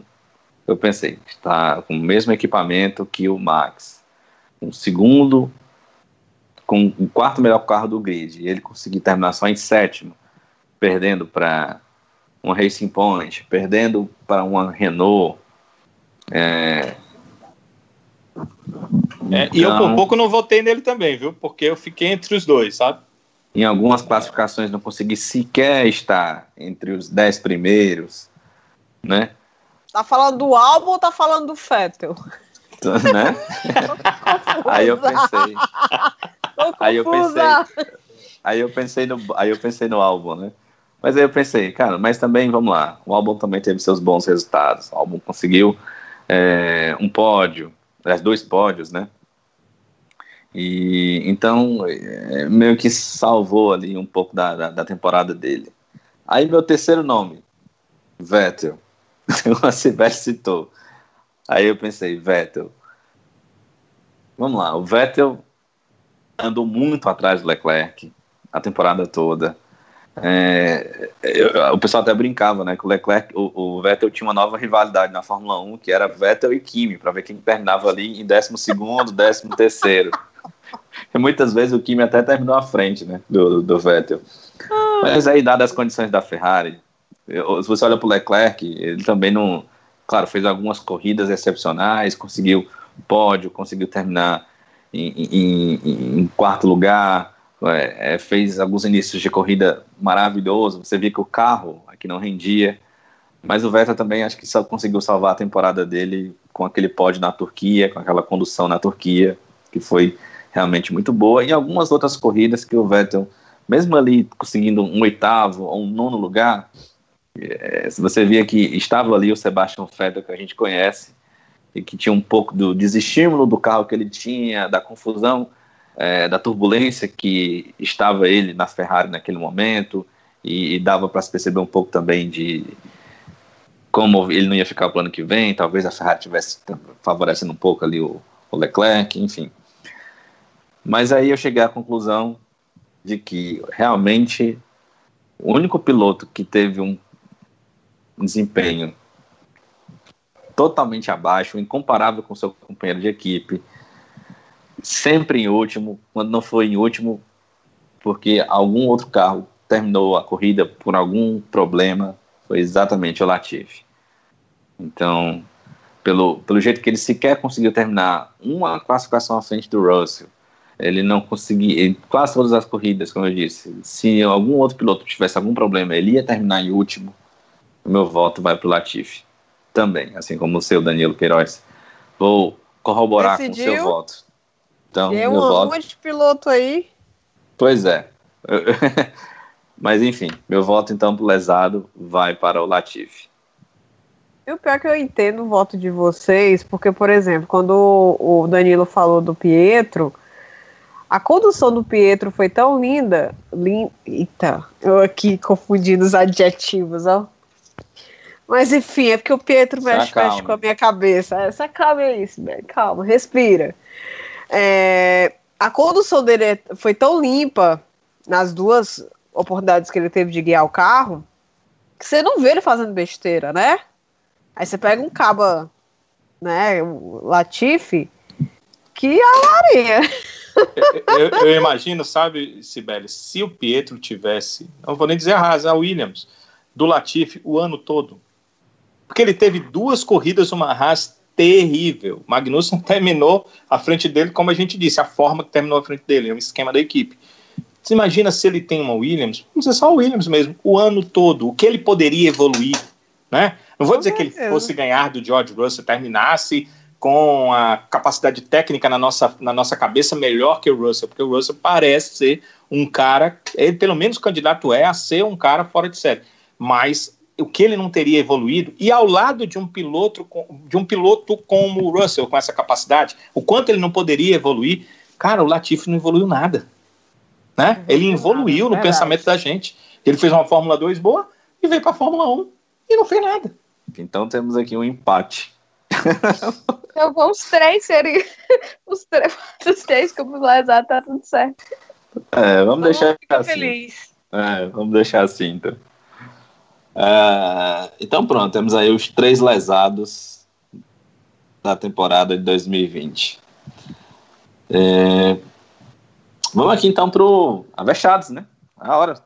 Avechado da temporada de 2020. Sobe a vinheta. Se garante muito, mas se garante, se garante, se garante, mas. Eita, que esse é avexado. Pois bem, então, votos da galera. O avexado do Matheus Landim foi o Gasly, com menção honrosa para o Norris, o voto do avexado Carlos Alberto foi o Russell. O voto do novatos na F1 foi o Hamilton. O avexado do CH Barbosa foi o Pérez, convencendo a Red Bull e caindo para cima. Verdade, né? Conseguiu aí, foi uma bela seleção aí, o Pérez. O avexado do Mercedista, além do Lewis Hamilton, foi o Sérgio Pérez. O o avexado aqui do Daniel Rodrigues, foi o Hamilton. E o do Anderson Barreto foi o Hamilton também. Então, no voto da galera, o avexado foi o Lewis Hamilton. O seu voto, Sibeli? Quem é o avexado e por que é o Lewis Hamilton? né? É o Lewis, macho. Não tem muito pra onde correr, não. A gente meio que fugia do nome dele para dar chance aos demais, mas o, o, cara, o cara pilotou com três pneus, o cara pilotou com cãibra, o cara pilotou com febril. Irmão, o que, que falta ver? Só nosso cockpit. É isso. É isso aí. Flavinha, seu voto. Também vou de Hamilton com menção honrosa a Gasly e Pérez porque os dois merecem pela temporada que fizeram. É, mas acho que não dá, gente. O Hamilton foi campeão, o cara bateu um monte de recorde. A gente não falar que ele foi o melhor piloto da temporada é, é palhaçada. Então, o Avachado vai ser o Hamilton, mas lembrando a menção honrosa ao Gasly e ao Pérez. Danilão, seu voto. É, não dá para não, não ser o Hamilton, não, porque ele ganhou as que era para ganhar e ganhou até as que não era para ele ganhar. Ele ganhou com três pneus e ele ganhou prova em que a Mercedes parecia não ser o melhor carro para o estilo de pista e para a, o desenrolar, pelo desenrolar da prova. Então, não dá para não ser o Hamilton, mas é, eu concordo com as meninas. A gente tem que fazer menção honrosa para o Pérez foi uma temporada espetacular depois do Hamilton. Com certeza ele foi o melhor piloto da temporada. E temos que dizer o seguinte: a partir do momento que ele teve pressão, ele melhorou na temporada. A partir do momento que ele sabia que não tinha cockpit para guiar em 2021, ele melhorou. Então, é uma coisa que a Fórmula 1 ela é assim, né? Ela é de pressão o tempo todo em cima do piloto é pressão porque você não tem contrato, é pressão porque você precisa vencer, é pressão porque dessa vez você está com o mesmo carro, é pressão porque o teu companheiro é um novato e está melhor que você, é pressão porque o teu companheiro é um campeão que está vindo ah, para correr ao teu lado e tem mais capacidade de entender o desenvolvimento de um carro, é pressão o tempo todo. Então, o cara que consegue lidar com pressão e transformar a pressão em resultado, ele é um cara muito valorizado na Fórmula 1. Eu entendo que foi isso que a Red Bull viu no Pérez. Então, é, não dá para dar uma menção honrosa para o Pérez. Uma outra situação é o Pierre Gasly. A gente tem que. É, quando o, o, Hamilton faz uma luta contra o preconceito, ele tem que. É, é essa luta que a gente precisa trilhar na nossa cabeça, ela tem que vir em todos os âmbitos. A gente tem que tirar o preconceito de, ah, não, esse cara é, foi colocado ao lado do Verstappen e não andou, então ele é ruim, não serve para a Fórmula 1. O Pierre Gasly está mostrando o contrário. Ele fez uma temporada muito, muito boa, uma temporada dentro da limitação do carro dele, onde ele consegue pontos fora do eixo, fora do comum. Tudo bem que é, nas três, quatro últimas provas o Kvyat buscou alguns resultados ali, mas o Gasly foi bem mais regular durante toda a temporada e ele mostrou que pode eh, ampliar pontos acima daquilo que o carro dele poderia realmente fazer na temporada. Ele fez isso na temporada. A vitória dele é, pode ter parecido acaso, porque teve a questão da bandeira amarela, da corrida e tal, mas ele estava lá para ela. E lotem, que eu vou dizer de novo, dos três que tiraram, que conseguiram pódio, que disputaram, na verdade, a vitória naquela corrida, ele era o azarão. O Gasly era o azarão. A corrida era para o Stroll. A corrida tinha uma boa possibilidade para o Sainz, mas foi o Gasly que no reinício, na relargada, conseguiu rapidamente passar, chegar à primeira colocação, abrir vantagem e conseguir a vitória. Então, ele também merece uma menção honrosa aqui da gente. Além dos três, eu preciso fazer uma menção honrosa ao George Russell, porque no único momento de toda a temporada, chegaram para ele e disseram: Olha, agora você tem um carro na mão, agora você tem a condição de, de fazer alguma coisa. Enquanto dependeu dele, ele liderou a prova. Enquanto dependeu dele, ele não teve nenhum adversário para vencer a prova. Então, também preciso fazer uma menção honrosa ao Russell e dizer que gostaria muito que ele estivesse num bom carro em 2021. Infelizmente, ele vai seguir na Williams na próxima temporada, que pode até melhorar, mas eu acredito que seja uma equipe promissora em busca de títulos.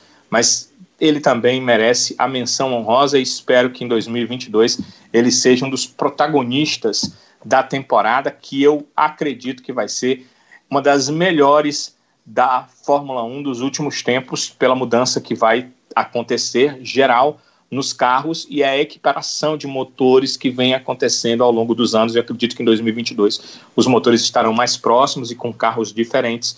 Nós podemos ver, poderemos ver, eu assim espero, né, muitas brigas dentro da pista. Então o Russell também merece essa menção honrosa e eu fico muito feliz com essa geração mista de pilotos. O Sérgio Pérez, um cara mais velho, o Gasly mais novo, o Russell mais próximo ali do, do Gasly em relação a, a tempo e a gente podendo ver que teremos brigas interessantes no futuro da Fórmula 1, principalmente quando o avexado da temporada parar. Né? O Lewis Hamilton continua sendo o cara que consegue ter a velocidade de um piloto jovem da Fórmula 1 com a maturidade de quem já tem sete títulos e vai buscar em 2021, vai tentar em 2021 seu oitavo título mundial.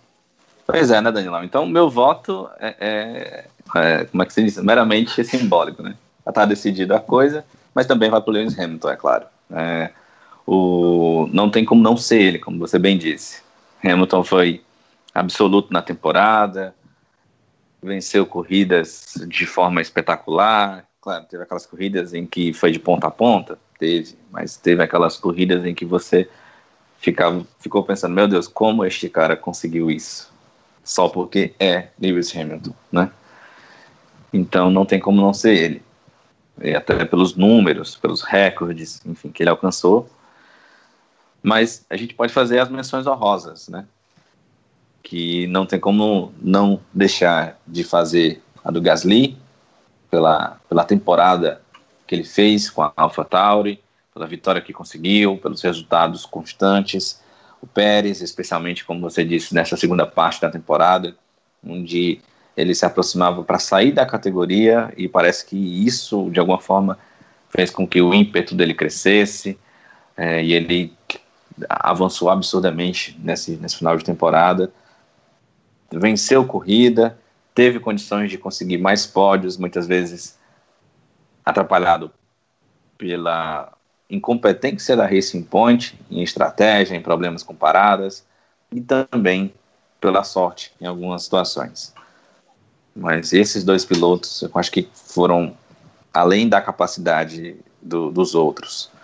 É, Ricardo também fez boa temporada, Max também fez uma temporada aceitável para aquilo que, que, a Red Bull poderia oferecer, mas eu acho que esses três, Hamilton, é claro, o, o, o grande avexado, da temporada, mas esses dois Pérez e Gasly com, com essas menções que eu acho que, que devem ser necessárias. E com isso, então, a gente tem o definido aí, o nosso prêmio para a temporada de 2020, os lesados e o avexado de 2020. Quer que ganhe, hein? Um pedaço de rapadura. É, a gente vai mandar o um Grosjean, pedaço. O Grosjean vai receber a tua ipioca, viu? Tu viu? É, tá lá. Manda- mandamos aqui especialmente Avexado ele, né? de ouro. Pois é, era de ouro mesmo. viu?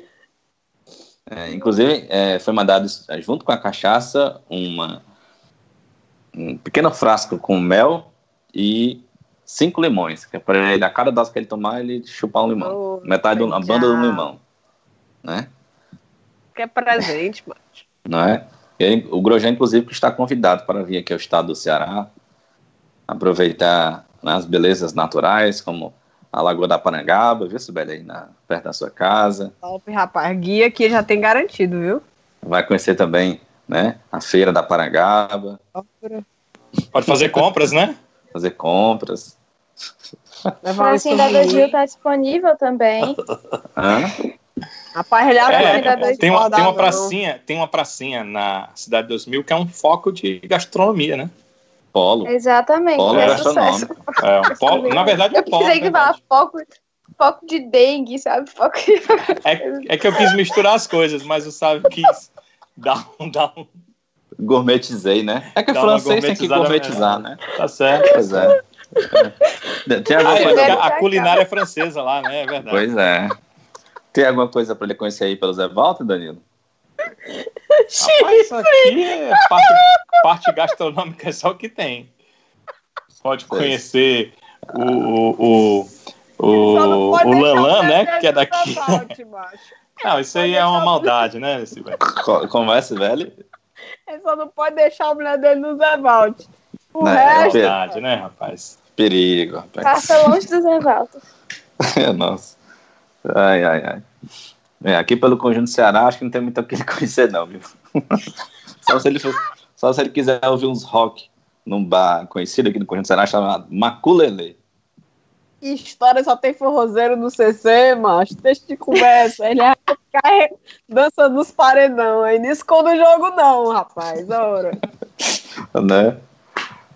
Mas, enfim, vamos esperar o Grosjean no Ceará em 2021. O Marcos já veio aqui pro Maranhão, que é bem pertinho, né? Eu ia falar isso, já temos Max no Maranhão, daqui a pouco aparece um aqui no Ceará. Pois é. certo. Antes tem que alguém ir ao Piauí, né? Pois é. Fazer a ligação. Mandar o Magnussen pro Piauí. Pronto. Mas Ai, imagina o- o Max, o Max e- o- no, no Ingeri, hein? Acho que rola, hein? Tu é, acha? tá bem pertinho, tá no Missões Maranhenses pra aparecer em Jeri. Ó, É, todo É. mundo aparece em Jeri, né? Não? pois não É é? a gente pega, pega a galera do Avechados, pega o carro, vai, estaca pra Jeri enquanto a Max Verstappen.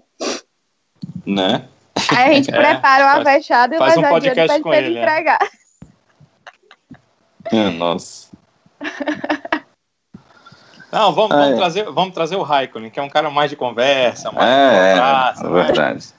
Entrevista total de cinco minutos. Levar, o- levar ele lá pro parque. que Ele vai gostar de lá, mano. Ah, não. Nem parque ele ia gostar mesmo, viu? Ai, Na ai, Nova 1. Ia adorar. Ora. ai, ai. É isso. É E muita maldade nesse de podcast. 2020. Como é, a Flavinha? E assim encerramos o Avechados 2020. É isso. Olha, assim, avexado. Bem? Foi produtiva. É. É por isso que eu acho que o Raikkonen seria o símbolo do Avechados, né? Seria o podcast mais avexado da temporada. Não é? Ai, ai. meu Mas brincadeiras à parte, pessoal, é isso. Vamos chegando aqui ao fim do nosso episódio, chegando ao fim de 2020, né? Ah, agradecendo demais aqui a você, ouvinte da Avechados, que esteve conosco durante essa, esse ano de 2020, essa temporada da Fórmula 1 de 2020. É, você que acompanhou, você que é ouvinte e gosta também de outras categorias, que tiveram espaço aqui também no Avechados. Nosso muito obrigado, um desejo de um grande ano de 2021, que seja um ano em que as coisas possam melhorar, que a gente possa se livrar de vez dessa, dessa pandemia, a gente possa voltar né, à nossa rotina, acima de tudo você possa ter aí saúde, que eu acho que é o principal desejo de todo mundo para esse 2021. Agradecer aqui aos meus queridos avechados, Cibele, Danilo, Flavinha, obrigado pelo ano, obrigado pela, pelo companheirismo, pela Sem chorar. paciência ao longo, sem chorar, né, Cibele? Vai Cibele tá chorando aqui, música. Vai ter música. Foi esse ano maravilhoso e é claro que eu torço muito para contar com todos vocês a partir do ano que vem. E eu tô matando muriçoca aqui na minha casa. Vai comprar raquete, pô. Aqui, ó lá, vou lá na feira contigo pra tu comprar. É, né? É bem baratinho. É, mal em mim, macho. Aqui tem condições. O pior que ela tá mostrando mesmo aqui uma raquete. Ai, ai, ai. Mas é isso. Simbora, gente. né, meu povo? Um abraço, Sibeli. Feliz ano novo. Amém, porque você falou oração. Repito as palavras do, do sábio. Que venha um ano maravilhoso pra gente. Obrigada a todo mundo que, que acompanha a nossa temporada. E Rio, junto com a gente. Obrigada à fanbase, né? A fanbase que se formou de ódio ao redor do Bottas. Muito legal. Meu Deus. Falando de ódio, ainda fala que é muito legal. Ódio Minha do nossa. bem direcionado. Ódio do bem. Não, tô frescando. Mas foi muito legal, muito legal a interação de vocês. E é isso, o cheiro em todo mundo. Que venha 2021 aí com Interlagos. Vejo todo mundo em Interlagos, hein? Setor A. Bora lotar aquilo ali. Vai dar certo. Todo mundo vacinadinho. Não é assim, se tudo der certo, estaremos todos lá. Quem já pensou? Um episódio da Avechados direto de Interlagos? Vai ser maravilhoso. Bora, bora. Rocha, rocha, rocha. Meta. Oferecimento. Sua empresa poderia estar aqui. É, quem sabe, né? 2021 aí. Hã? É. Hã? Uhum. Uhum. Que isso, hein? Hã? É isso aí. Sonhos. Vamos torcer. Vamos, vamos orar. tchau, tchau, Sibeli. Falou, valeu.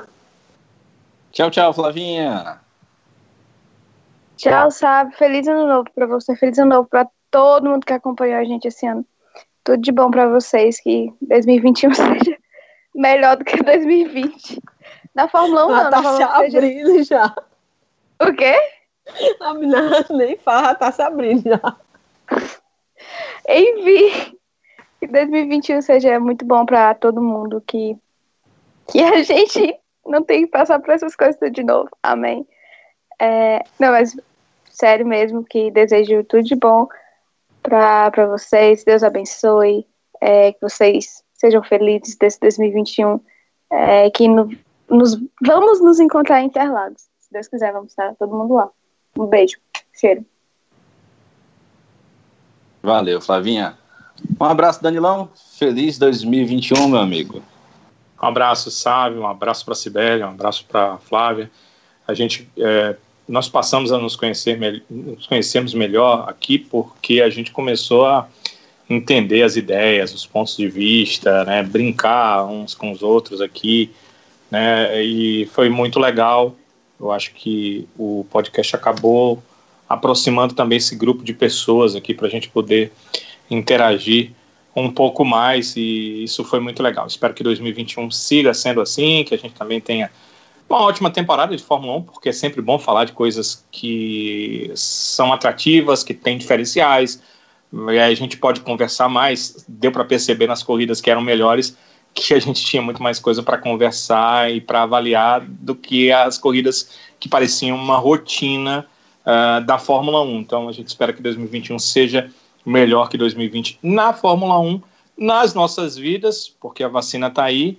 Esperamos que essa pandemia acabe nessa próxima temporada, até porque a gente quer ver a Fórmula 1 também com torcida, com todas as provas que a temporada está mostrando que vai ter e com a gente podendo eh, se encontrar de outra forma, bater papo de outra forma, eh, que as máscaras caiam e caiam num ótimo sentido, que é o sentido da gente não precisar mais delas, porque a pandemia será extirpada, é isso que a gente imagina para 2021 e imaginamos sim, estarmos aqui, né, no- conversando, fazendo esse podcast com seriedade, mas também com muita alegria, com as brincadeiras e cada vez mais com interação e com a resposta de vocês, porque é muito bom saber que nós temos amigos que a gente eh, não conhece, mas que interagem, que mandam mensagem, que também fazem brincadeiras conosco, e isso é muito, muito legal. Espero que 2021 também seja assim e que todos tenham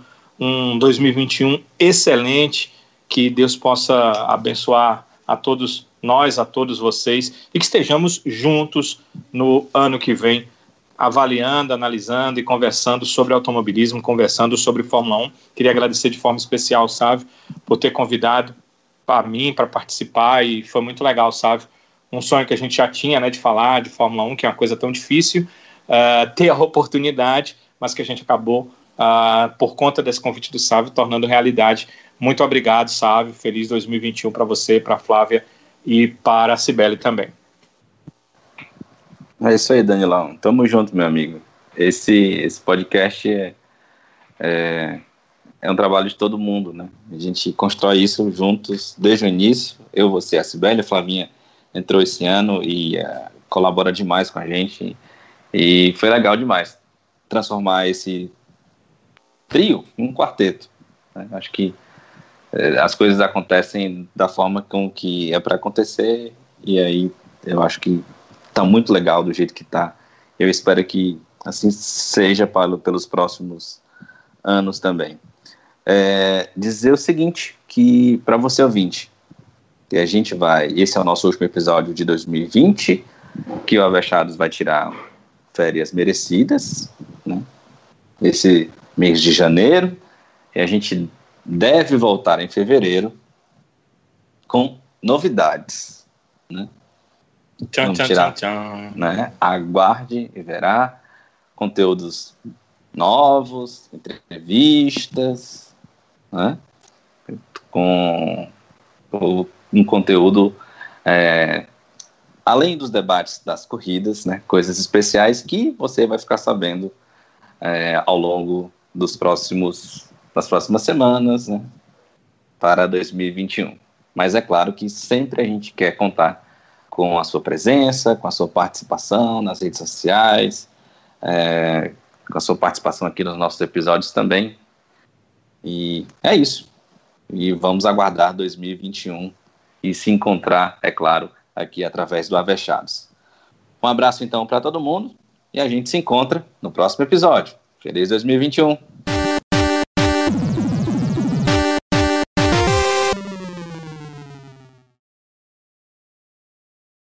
Eu vou perguntar uma coisa. Você, episódio- você ainda tá ouvindo? Você aí, doutor, ainda, Ainda tá ouvindo? Quem ouviu, será?